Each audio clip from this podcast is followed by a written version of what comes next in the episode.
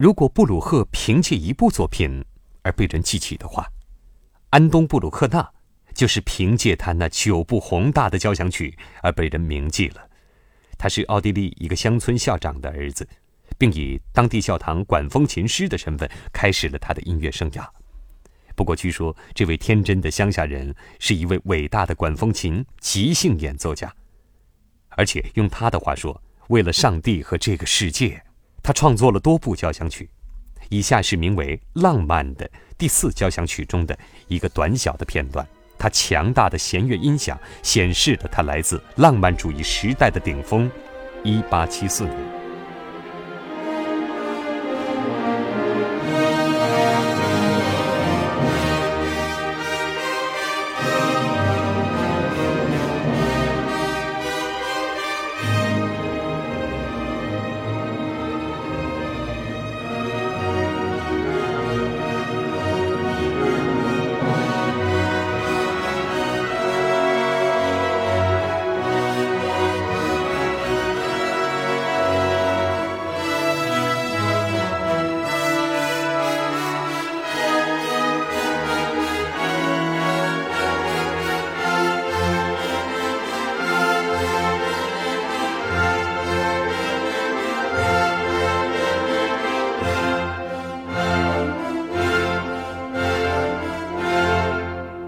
就像我们之前所听到的，约翰内斯·布拉姆斯是整个古典音乐史中的大师级人物。